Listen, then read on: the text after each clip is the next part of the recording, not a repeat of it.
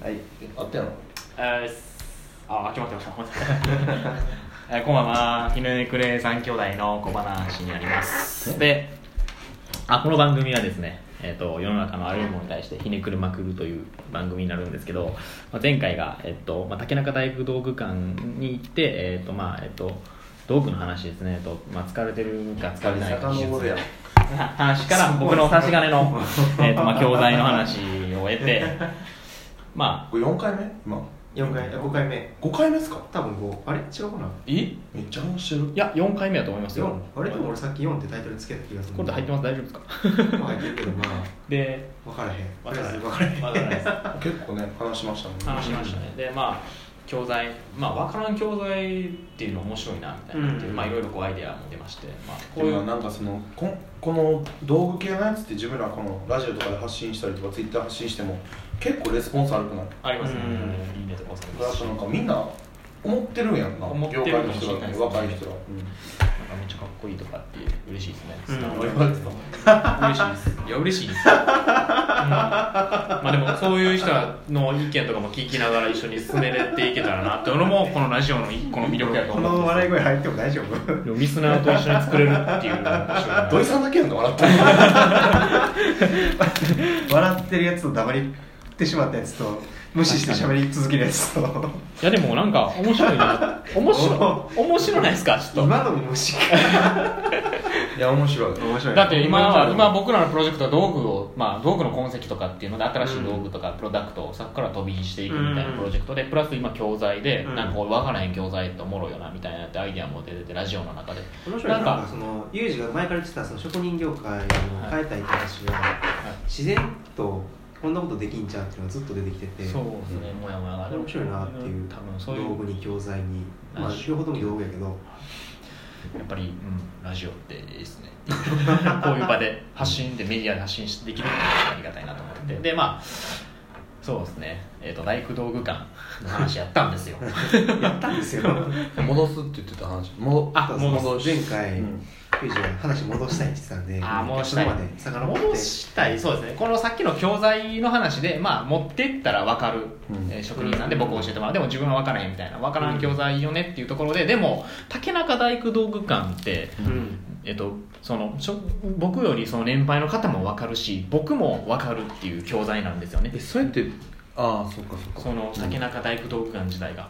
なんかそこもなんていうんですかねそれをあの竹中大工道具館っていう教材を持ち歩けるようになったらつ面白いんかなとは思うんですけど、シンプルシンプル物があるから分かりやすいってことあーでも確かにそうですそれ物でに尽すきると思うねんけどなビジュアルもほんまにガラスケースの中にえ触れないんですそかうですし触触れれるるももののがもありますしいいっすねあと今だとその電子パネルどういう切り方されてるかとかっていうのを自分で映像を選んで見れたりとかするんですよ、へーまあ多分そこは強いというかそのあえて反論するとあ愛で関連すると何ですかひねくれて持まちす運べへんからいいんちゃうのああいうのってあでもーコミュニケーションうーんなんかその教材としてのなんかレベルがある気がしててなんか今日本当に持ち運べるものと、まあ、いそこにしかないもので,、はいでなんかうーん持ち運べるからできる教材の使い方と作り方と、はい持ち運べへんができるああういんう美術館的な作り方がある気がしてて。でユージが、まあ、どこを狙いたいかっていう気がユージがというか、まあ、職人、まあ、業界体を作るみたいなことが、うんうんまあ、な何をできるのかっていうところの話だと思うんだけど、うんうんうんうんうんうんユージがこの昔の教材面白いみたいな話をした時に、なんかこう、まあ、分からん教材の方がいいんじゃないかみたいな話があったりとか、いそれこうがいいっていうのは、まあ、若い職人とあのベテラン職人とのコミュニケーションが生まれるからっていうところがあって。で全部分かっちゃうするあー両方に分かる教材か、はいでまあ何が生まれるか何が生まれるかっていうことだよね、うん確かにそうかもしれないですね、なんか、うん、まあでも上の人とい行く竹中大工館ははおもろいんですけどその知識があって僕も分かるんですけどそこまで深みが分からないんですけどその深みをえっ、とあそれやったらじゃあ分かりやすい分からへん教科書と一緒じゃない、うんああ一緒なんですかねビジュアルが整ってたりとかっていう点ではすすごいでもそのユージがベテランの人と行った時にユージが分からんことを教えてくれるとかやろあまあそうですねほんまに簡単に言うと、僕もわからへんところそれがなんか歴史的な話か技術的な話かがなんかうんうんうんうんうん違うだけで根っこは一緒なのかなって気がした今うんうん話うん聞うくんとうんうんユージの持ってるものと根っこは一緒なんかなんかまそのどっちかしか分からへんものってあうんなんか これをユージが言ってた、えー古い方の、はいえーこれを持ってった教えてくれるっていう方の教材はそれを持ってったらその人なりの解釈でうん教えてくれるから、はいなんかオリジナリティみたいなものがうん出てくるんかなと思ってて、うんうんうんでもなんか誰でもできる誰でも両方分かるものって、まあ、ピンタレストがそうやと思うけど、うんピンタレストからオリジナリティってなかなか生まれにくいんかなって思ってて、インタレストのわかりやすいね確かになオリジナリティがうんそういう意味でいくとなんか多分職人とかのやつって現場現場で絶対に合わせていかなあかん要素が強いうんうんうんうんものにおいてはなんかやっぱ両方分かるっていうふうにやったところで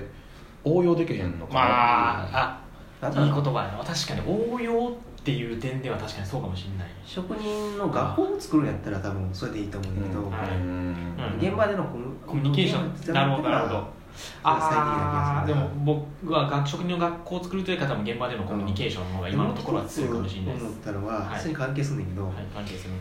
まあ上の人しか分からんって言ってもユージもある程度分かってるやんこの差し替えのついて、うんはいいやそうやと思いますそうはい結局なんかちょっと分かってる人と、めっちゃ分かってる人のうなんかそこなのかなと思って、んうんある意味両方分かってるよなあ、うんだと思うま今今やからなんですけどねちょっとわかるっていうのはうんでもその有志と同じ年数働いてもさそこ意識せえへん人って意識絶対せえへんまあそうですねまあそうえ珍しい部類に入るやろだっていやどうなんやろうねと思いますあの昨日競技大会とか出るとやっぱり全然全然範囲なんてなるんですけど全然範囲なんてなりますよほんまにただ技術っていう点だけで見るとねただそれは伝統を受け継いでしっかりそのその会社の技術を守ってる人たちがそういう大会に出てしっかり結果残してるだけだけって言い方あれですけど結果残してはるんですけど、まあ、僕はでもなんかそれは多分もう今までしてきたことやからうん僕は違うやっぱりか角度じゃないですけど違うところから攻めたいなっていう点では自分はちょっと特殊であると信じてるんですけどなんかちょっと話変わるかもしれんけど、はいその職人の教材ってうん今その技術的なことやのか、はいうんでえデザインの方で言ったらイラレフォトショの使い方みたいな教材の部類やと思うんですけど、うなんかそのデザイン思考みたいん、うん、なのああ職人バージョンっての教材ってあるのはないないですうんそれはないですでそうですねデザインそうまあそれそそそこは悩悩んでたっていうかやっぱりあるべきものやと思うんですよねでもあ自分の中あであ職人さんたちの中では絶対ありありますよね聞いてる限りはなんかないですか、えーっと職人さん、まあ、その職人デザイン思考思考がどういうものかっていうのはちょっと全然わかんないんですけど、うーんもうなんかそういう技術面以外での教材ってああそれは多職分人あったら読みすごい読みたいなと思うんですよね考考え方とか考え方そううですねそれって人それぞれ自分が持ってる美学とかではではないですよねだからなデザイン思考ってなんかこう考えの進め方みたいなうんそうですのねがっていうでその企画の作り方みたいな感じやんか、どっちかというと、うんまあ、一つあるとすれば竹中大武道館で見たあの西岡恒和さんという昔の、えーっと寺社仏閣ですね宮大工の人なんですけど、うんもう亡くなりはって最後の弟子の人らが今やってはるんですけどその人が、えーっと面白いなと思ったのが「火のそう心だったな火の命」っていう本に書いてあるんですけど、まあ、じ神社一個うん自社を1個建てるにあたっての木材の扱い方も適材適所なんですけどそのうんもっと遡っても扱う木材の何どう何ですかね山を山ごと買うんですようんでその山で木材を育ててその木材をもうその神社にう使うっていうことをしててんでそれっていうのはなんか昔の人で結構そうなんじゃないですかあちこちそうだそう,、ですよねそうなんですそれが主流でで、うんあちこちこう買い寄せて作った木材じゃなくて、うん一個の同じ土で一個の飯食った木材を一個建てるやっぱり宗教的な意味合いが強い意味合いが強いまさに神社とかがあそれ宗教的な意味なんですか多分人事者いやそのいやどうなん宗教的なんかな今聞いてるその同じ山のうんから取れた木やと、はいなんか合いやすいとかあそうですそうですもあるんですそういうのもありますうんやっぱここやっぱそのその辺の域になった人しか分からない多分領域だと思うんですけど答えてくれたりとかすると思うんですよ長持ちしたりとか、とプラスなおかつその建てる、えーっとなんていうんですかね地域の近所の山とかのやつを買うとやっぱりその気候も文化もうん文化っていうかその一緒なんでそのその子で育った木やからこそ長持ちするとかっていう、うんそのっていうのもあったり意味もあったりすると思うんですけどえ昔の大工さんって設計はしてないんですか設計はししてる人もいたと思うんですけどえ宮ね大工の人らっていうのはあの人らは自分らであ建てますよですよね全然もう50の塔とかはもう自設分で計もするってことですね設計もするんですよねうんそこの時代まで遡ったらなんかそういうのあるんかなとはああありますねうん確かになんか今ってちょっとなんか語弊あるかもしれんけどちょっとし下請うけ的なんうんだからもう設計士が作ったものを作るみたいなそうですねとこがあるやんか確かに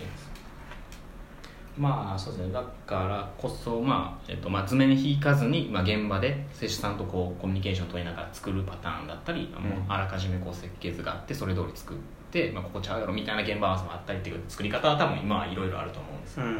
なんかそういうものは、えっとまあ、僕だからそういう意味ではその、まあ、文教化によってそういうのを失いつつあるみたいなふうにも取れるかなと思うんあって、ーで逆に言うとユージがそれを取り戻そうとしてるみたいなそうですねでもユージが取り戻せる